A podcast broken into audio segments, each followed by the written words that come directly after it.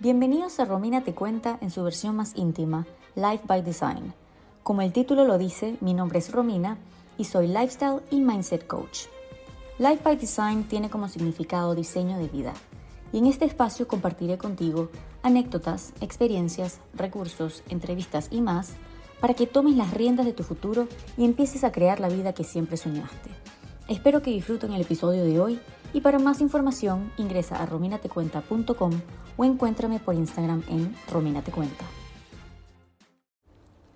¿Alguna vez te has preguntado si la vida que vives la diseñaste tú?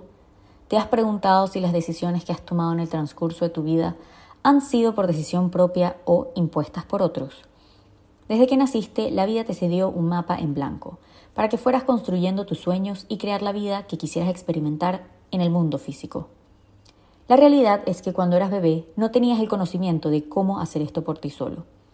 Así que tus padres, la sociedad, familia, entre otros, implementaron sus conocimientos en tu mapa de vida, creando base a lo que sería tu futuro. Esto se puede ver reflejado tanto en la religión que practicas, el colegio donde estudiaste, el círculo social donde te fuiste desenvolviendo, etc.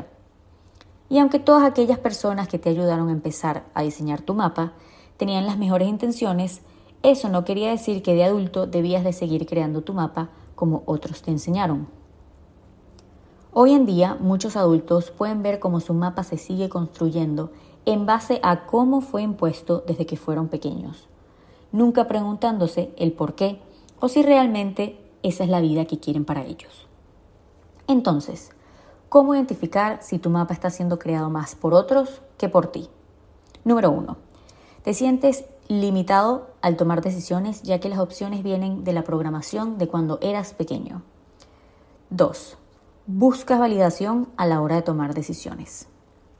3. Evitas tener curiosidades fuera de lo que ya has estudiado o lo que ha sido encaminado en tu futuro. Ejemplo, no perder el tiempo en un hobby ya que es solo un hobby. 4. Te comparas constantemente. Puedes sentir constantes celos hacia la vida de otros. 5. Cuando intentas salir de tu zona de confort, las frases de mamá, amigos o conocidos vienen en mente y hacen que autosabotees tu proceso. 6. No sientes motivación alguna para el futuro. Incluso puedes tener ansiedad. 7. Estás conforme con tu vida. No sueles salir de tu zona de confort. Estas son algunas de las señales por la cual tu mundo exterior está controlando tu mapa, la cual no te da poder alguno de cómo crear el futuro que deseas. Si te sientes identificado con alguno de estos mencionados, te recomiendo hacer el ejercicio que he dejado en la zona de recursos llamado Rompiendo Límites. Descárgalo y hazlo cuando tengas un momento para concentrarte en ti. Nos vemos en la próxima conexión en Life by Design. Que tengan un excelente día.